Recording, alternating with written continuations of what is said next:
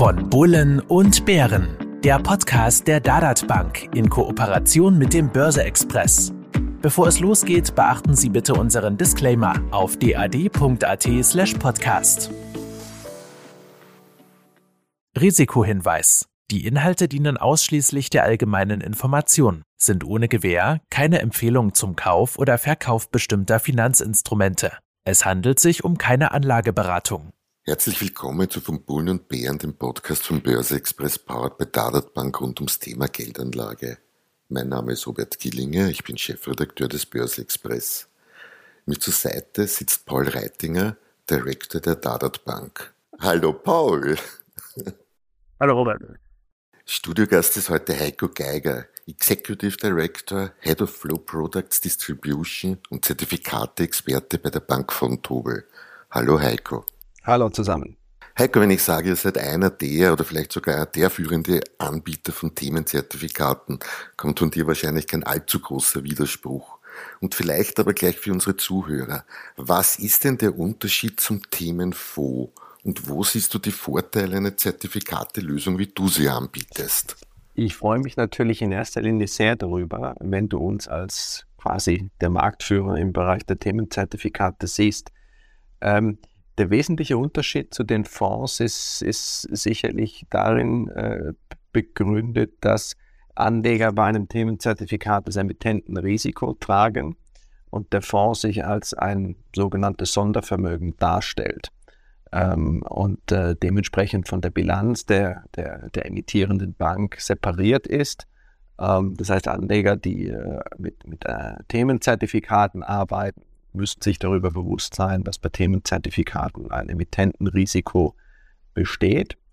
Ähm, ein Vorteil von Themenzertifikaten gegenüber Fonds ist sicherlich die Schnelligkeit, neue Marktzugänge zu schaffen, weil das Prozedere, ein Themenzertifikat in den Markt zu bringen, ähm, wesentlich schneller geht als bei einem Fonds. Da ist der gesamte Prozess und die gesamte Wertschöpfungskette, einen Fonds aufzusetzen, wesentlich umfangreicher, dauert länger und äh, ist letztendlich auch von den, von den Kosten für das emittierende Haus äh, äh sicherlich äh, deutlich teurer, als jetzt ein Themenzertifikat aufzulegen. Das heißt, die Flexibilität kommt hier zum Tragen wenn man Marktzugänge schaffen möchte zu neuen Themen, zu Trends, zu neuen Anlageklassen, äh, dann äh, ist, ist das Themenzertifikat eigentlich sagen wir so der, der präferierte Weg, weil man relativ schnell äh, mit, mit, äh, mit neuen Finanzinstrumenten im Markt ist. Das heißt prinzipiell, aber du sagst etwas höheres Risiko, weil Emittentenrisiko ist. Normalerweise folgt etwas höherer Ertrag, könnte jetzt sein, weil du gesagt hast, die Gebühren sind automatisch etwas günstiger. Sonst aber an sich gehe ich davon aus, dass es der gleiche Inhalt ist. Ich meine, der Fonds wird wahrscheinlich eher manchmal aktiv sein und ihr werdet mehr auf Indizes hinterlegt sein. Ähm, es gibt beides. Also es gibt die klassisch äh, regelbasierten Indexzertifikate äh, oder Themenzertifikate basierend auf einem, äh, auf einem Index. Da ist man streng regelbasiert unterwegs, ähnlich wie bei einem ETF auch. Und äh, dann gibt es inzwischen auch die sogenannten aktiv gemanagten Zertifikate, nennt sich abgekürzt AMC. Ähm, dort äh, äh, sind wir eher in der Nähe des klassischen äh, Fonds, Anlagefonds, aktiv gemanagten Anlagefonds, äh, wo dann zwar ein gewisses Regelwerk dahinter steht, aber eben auch äh, sagen wir, der Portfolio Manager oder der sogenannte Index Advisor, wie es neudeutsch heißt, dann auch entsprechend Freiheiten hat und äh, eben nicht dieses strenge Regelgerüst wie bei einem klassischen äh, Index zur Verfügung hat. Also dementsprechend gibt es auch in der Zertifikatewelt beide äh, Varianten. Zum einen den streng regelbasierten äh, Index, wo man ein sehr transparentes Regelwerk zugrunde liegen hat. Und auf der anderen Seite das aktiv gemanagte Zertifikat, äh, wo man dann durchaus eben auch diskretionäre Anlagestrategien abbilden kann. Mhm. Mit dem aktiv gemanagten, das dann ja schon sehr ähnlich dem Fonds ist, würdest du sagen, hat die gleichen Vor- und Nachteile wie das passive. Ich habe das Emittentenrisiko, dafür wahrscheinlich geringere Kosten. Ja, also erst ist, ist das Emittentenrisiko sicherlich äh, auf, der, auf der Risikoseite, was berücksichtigt werden muss. Es ist eben kein äh, Sondervermögen.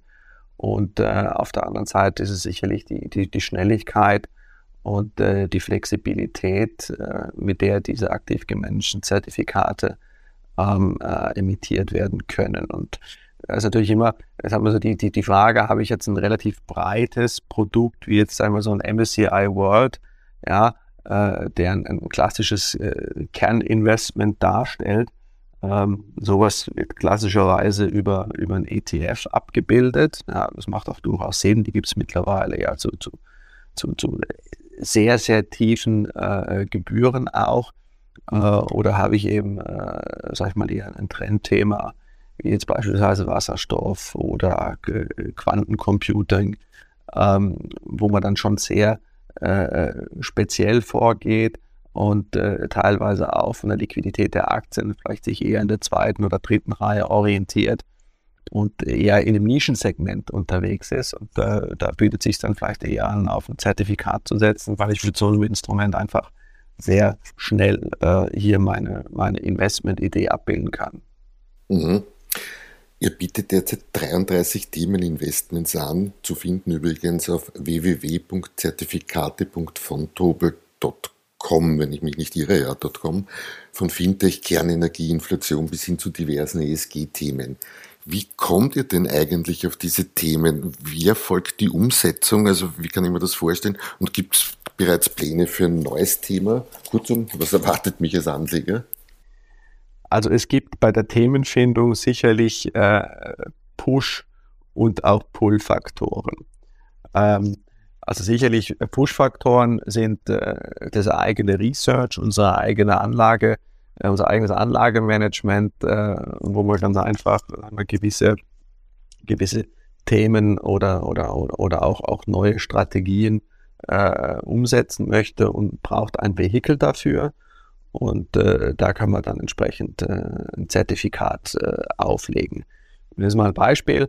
Wir sind äh, Marktführer im Bereich äh, Research für Schweizer Aktien und äh, wir haben ein Zertifikat, den sogenannten Swiss Research Basket, emittiert, wo Anleger eben mit einer Transaktion die, äh, die Research-Meinung äh, von Tobels zu Schweizer Aktien in einem Zertifikat mit na, rund 30 äh, Titeln aus Schweizer Blue, Mid und Small Caps äh, handeln können. Ähm, also das ist ein Produkt, was quasi über einen Push-Faktor von uns emittiert wurde und da war einfach die Idee, wir wollen unser Research in ein Zertifikat gießen. Ein Pull-Faktor kommt dann eher aus dem Markt heraus, äh, Kunden nachfragen oder wenn wir auch sehen, dass äh, ein Anlagethema oder ein Anlagetrend in den Medien äh, vielleicht auch mal in den sozialen Medien, in den Communities ähm, eine gewisse Popularität erfährt. Ich würde mal sagen, jüngstes Beispiel dazu ist sicherlich unser Zertifikat auf, auf die Kernenergie, äh, was wir emittiert haben. Das war eher so ein bisschen Impuls dann auch, der aus dem Markt gekommen ist. Und man sagt, okay, äh, die Europäische Union hat das Thema Kernenergie eben auch zu den äh, alternativen oder, oder, oder sauberen Energien äh, in der Taxonomie aufgenommen und es gab auch eine sehr kontroverse Diskussion, äh, dass das Thema Kernenergie beispielsweise auch eine sehr große äh, Präsenz in den Medien erfahren hat und es mittlerweile eben auch, wenn man sich Umfragen anguckt, eine weitaus höhere Akzeptanz da ist. Also es war ein Thema, was quasi durch die Öffentlichkeit geschaffen wurde und da gab es Kundenanfragen, die sagten, Mensch, gibt's da irgendwie, wie, wie kann ich da investieren? Und dann lag es eben nahe, so ein äh, Zertifikat auf Nuklearenergie zu emittieren. Was haben wir an, an neuen Themen, die, die in, in, in Kürze in, in, den Markt gehen? Ähm, da gibt es auch, würde ich sagen, zwei sehr populäre Themen, mit denen wir uns beschäftigen. Zum einen das Thema künstliche Intelligenz. Da gibt es schon ein Produkt von uns zum Thema ähm, künstliche Intelligenz also Artificial Intelligence, wie es neudeutsch heißt. Und äh, das äh, ist schon einige Jahre im Markt, fokussiert aber sehr stark auf die, die, die, die großen Unternehmen, ähm, was jetzt natürlich auch mit der, mit der weiteren Entwicklung des ganzen Bereichs künstliche Intelligenz die letzten Monate und Jahre passiert ist. Es differenziert sich aus. Wir haben viel mehr Unternehmen, auch viel mehr Investitionsmöglichkeiten. Da ist natürlich interessant, dann auch mal in die zweite und dritte Reihe zu schauen. Das zum einen. Und äh, zum anderen ähm, ist, ist das Thema äh, Biodiversität äh, etwas, was eigentlich momentan auch in aller Munde ist. Äh, und äh, in diese Richtung arbeiten wir und äh, planen da auch in Kürze mit, mit, einem, mit einem neuen Produkt in den Markt zu gehen. Mhm, okay. Diese Produkte sind quasi, dahinter stehen Aktien normalerweise, oder? Ja. Genau. Mhm. Fast ein privates Interesse, weil du Kernenergie erwähnt hast. Gibt es in Österreich bei so etwas, ich sage unter Anführungszeichen, einen Käuferstreik oder merkt man da jetzt, wenn man sich, weiß nicht, den Dachraum anschaut, kaum einen Unterschied? Ähm, ich würde behaupten, es gibt, es gibt keinen Unterschied äh, in der Dachregion. Ähm, also wir haben natürlich ganz klar in Deutschland, in der Schweiz und Österreich äh, natürlich äh, von, von, von der politischen Ebene eigentlich eine, eine klare Entscheidung, eben aus der Atomenergie auszusteigen. Aber gleichzeitig sieht man eben auch, wenn man sich verschiedene Umfragen anschaut, äh, eine deutliche Zunahme der Akzeptanz von der Kernenergie. Also ich glaube, hier sieht man schon auch, äh, sage ich mal, dass, dass die, die, die Zustimmung zu diesem Ausstieg aus der Kernenergie bei weitem nicht mehr so hoch ist, wie man es eben noch vor äh, fünf, sechs Jahren, äh, als war das noch länger her, nach, nach, nach Fukushima das entschieden hat. Ähm, und, und, dementsprechend gibt es ganz einfach Anleger, die sagen, für mich ist das ein, ein valider Teil des Energiemixes und äh, deswegen glaube ich, dass, äh, dass das ein interessantes Investment sein kann. Und wenn wir halt mal um die Dachregion herumschauen, dann sieht man halt auch, dass es unzählige neue Projekte gibt, sowohl innerhalb Europas als auch ganz stark natürlich in Asien und den USA. Und deswegen ist natürlich für, für sagen wir, global orientierte Anleger, die jetzt nicht nur auf die Dachregion schauen, sondern ihr Portfolio global ausrichten, durchaus äh, ein valides Anlagethema. Mhm, okay. Allgemeine Meinung, sage ich einmal, ist so ein bisschen, Anleger haben ein Kernportfolio aus ganz breit gestreuten Assets, etwa MSCI World und so weiter. Und dann gibt es noch Spezialthemen, eben wie wir jetzt gerade besprochen haben, die beigemischt werden, in der Hoffnung oft die besonders große Zusatzrendite. Gibt es bei euch in den Banken eine Art Empfehlung, wie hoch dieser Spezialanteil sein sollte? Beziehungsweise, Paul, wie hoch fällt dieser Anteil in eurer standardisierten Vermögensverwaltung aus? Und vielleicht kannst du uns auch gleich etwas zu deren Asset Allocation sagen. Und nimm da gern, ich sage einmal, die mittlere Risikostufe. Bei unserem Online-Brokerage, bei unseren selbstentscheidenden Anlegern natürlich so, dass der Anleger selber entscheidet, wie er das Portfolio zusammensetzt. Aber hier sehen wir doch einen verstärkten Trend zu den Themen Investments, auch wie der Heiko schon erwähnt hat. Deswegen, weil das Angebot vielfältiger wird, gerade durch Häuser wie Fondtober, die natürlich auch über unser Haus ähm, erwerbbar sind. In der Vermögensverwaltung ist es so, dass diese ETFs abgebildet wird in vier Varianten, jeweils geregelt über den Aktienanteil, bis hin zu 100 Prozent, möglichen 100 Prozent Aktienanteil und hier auch eine Beimischung äh, von Themeninvestments über unser äh, Asset Management in der Grabe Bankengruppe erfolgt. Das sind die Spezialisten bei uns im Konzern, die die Vermögensverwaltung managen. Und hier findet zwar eine kleine, anteilsmäßig kleine Beimischung von Themen statt, wie zum Beispiel Clean Energy, Agrar, Electric Vehicles, Robotics oder auch Healthcare. Heiko, ihr seid keine große Filialbank, da wird solche Empfehlungen wahrscheinlich auch nicht geben zu Nicht-Kern-Assets. Aber was sind denn Themen, die bei euch, ich sage mal, besonders gut nachgefragt sind? Und gibt es vielleicht auch Themen, wo du dich über das aktuell kaum vorhandene Interesse eigentlich wunderst?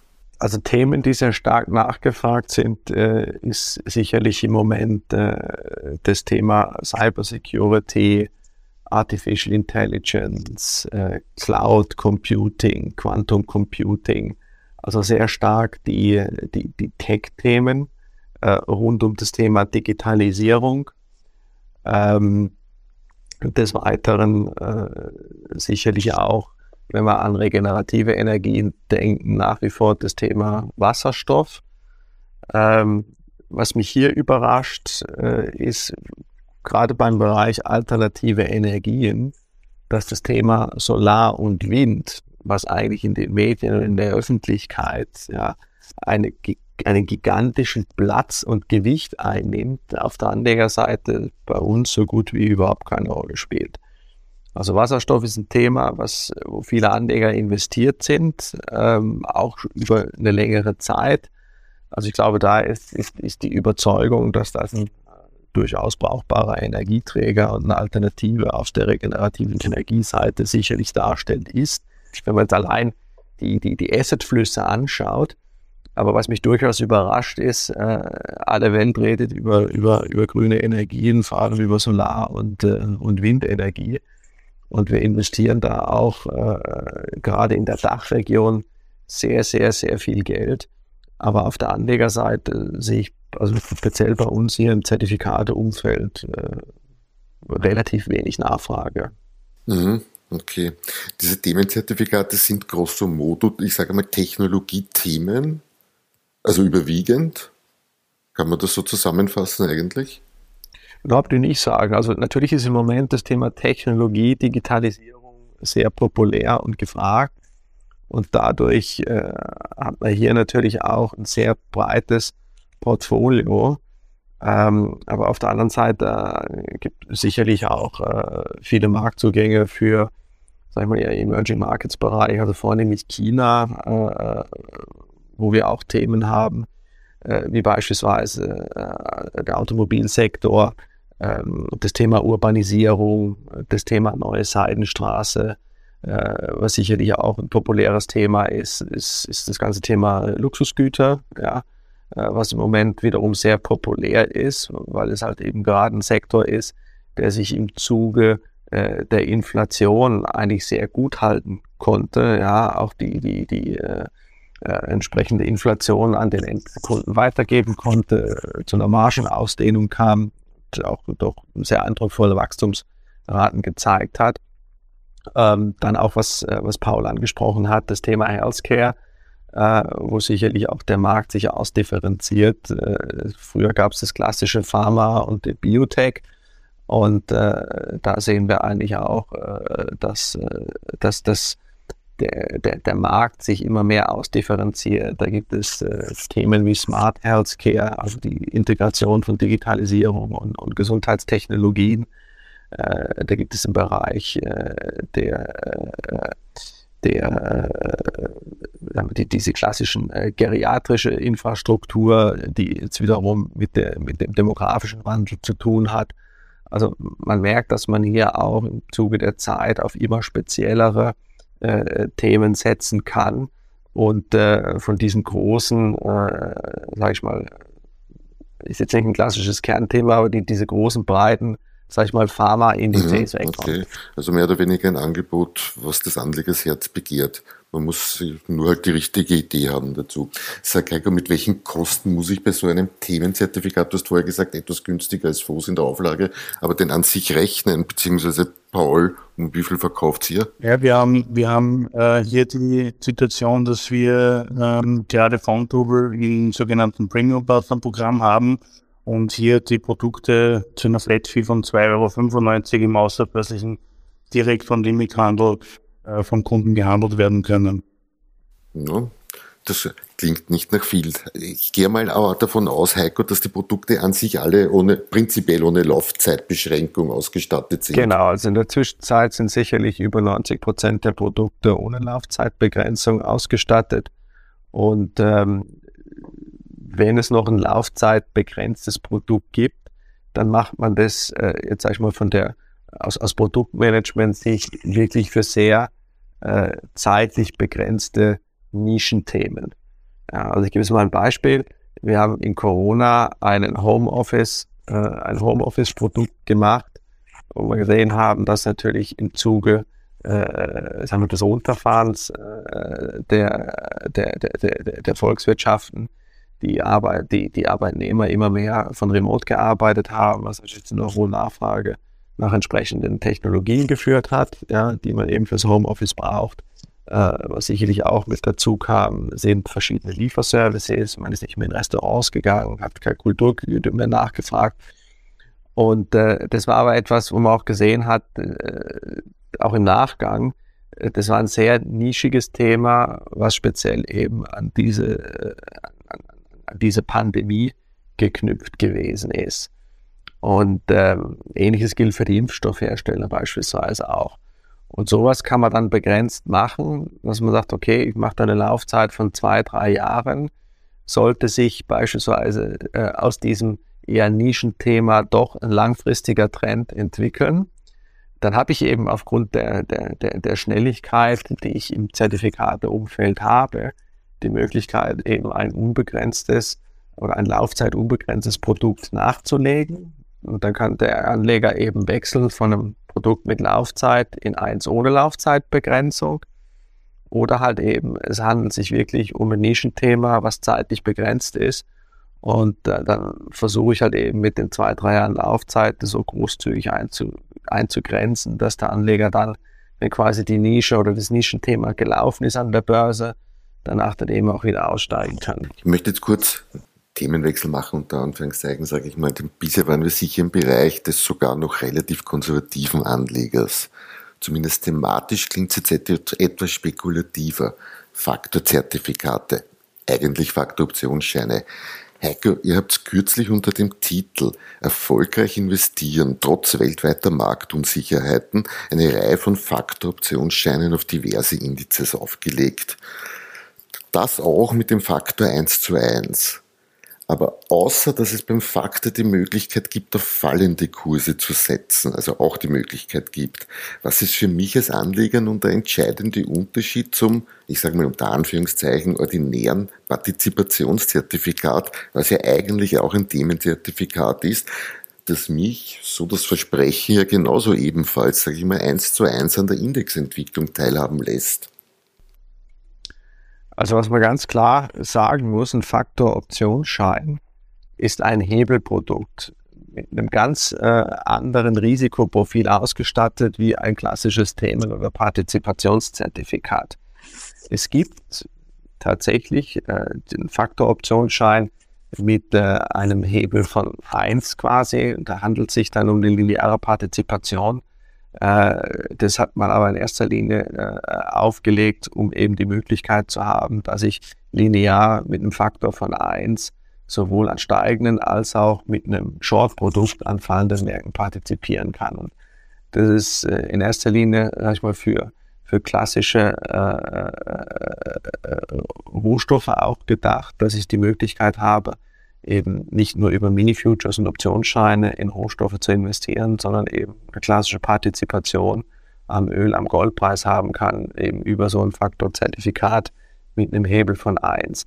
Aber sobald wir uns eben in einem Bereich größer 1, 2, 3, 5 bewegen, haben wir es mit klassischen Hebelprodukten zu tun, die äh, ein, ein, ein, deutlich höheres Risikoprofil haben als äh, ein klassisches Partizipationszertifikat.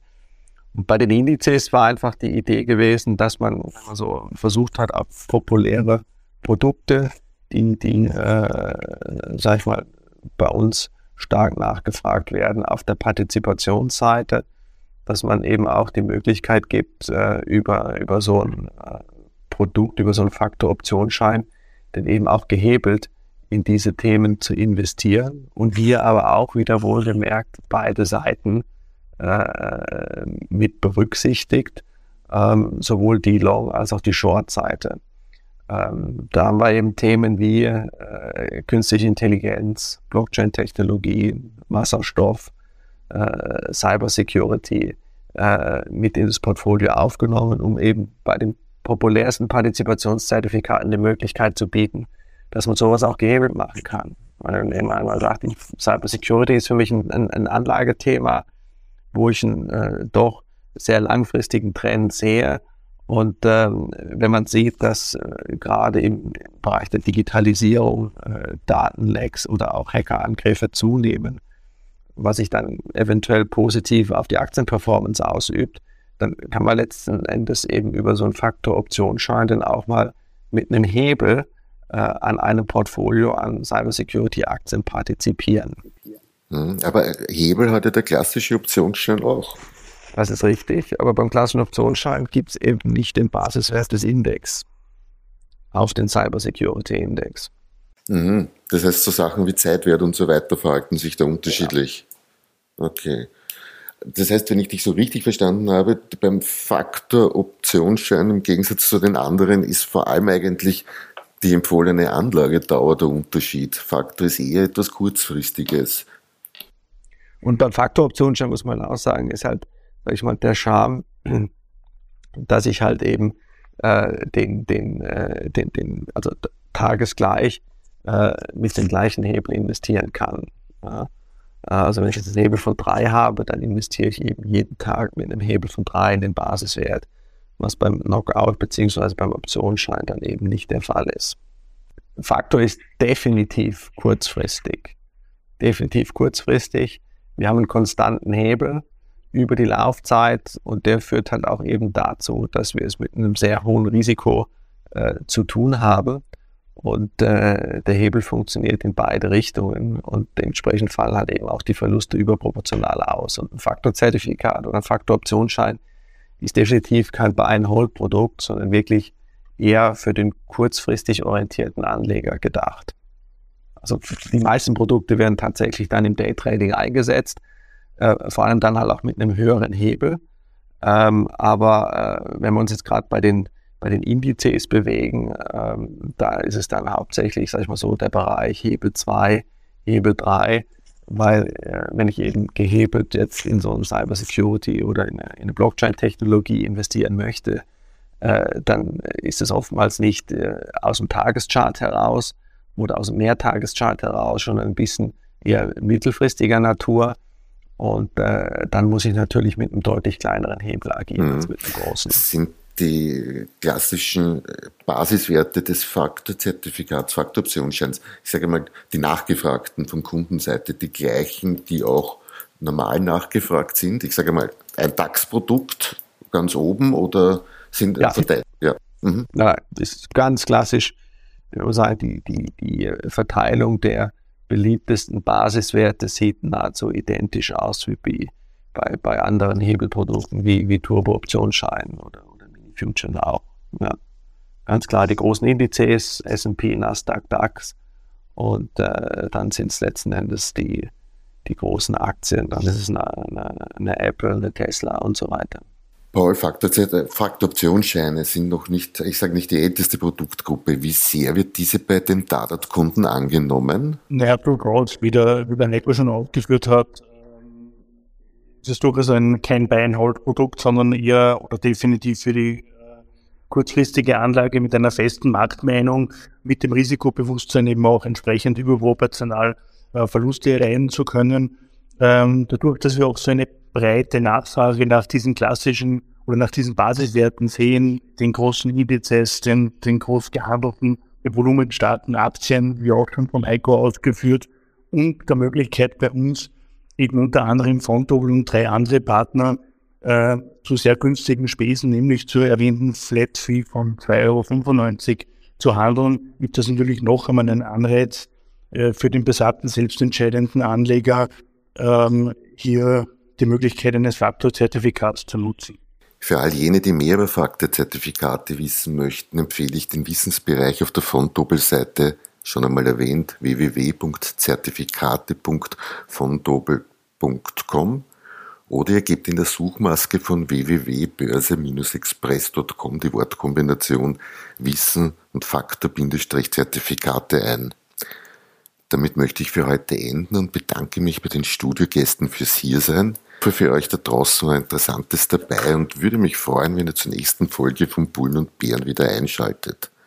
Verabschiede mich von Paul Reitinger von der Dada Bank. Vielen Dank, auf Wiedersehen. Und speziell bei unserem Expertengast Heiko Geiger, der uns sowohl Wege in die Welt der Themeninvestments zeigte, wie uns auch einen kleinen Blick in die Möglichkeiten eines Daytraders gewährte. Danke, Heiko. Vielen Dank für die Einladung, Robert.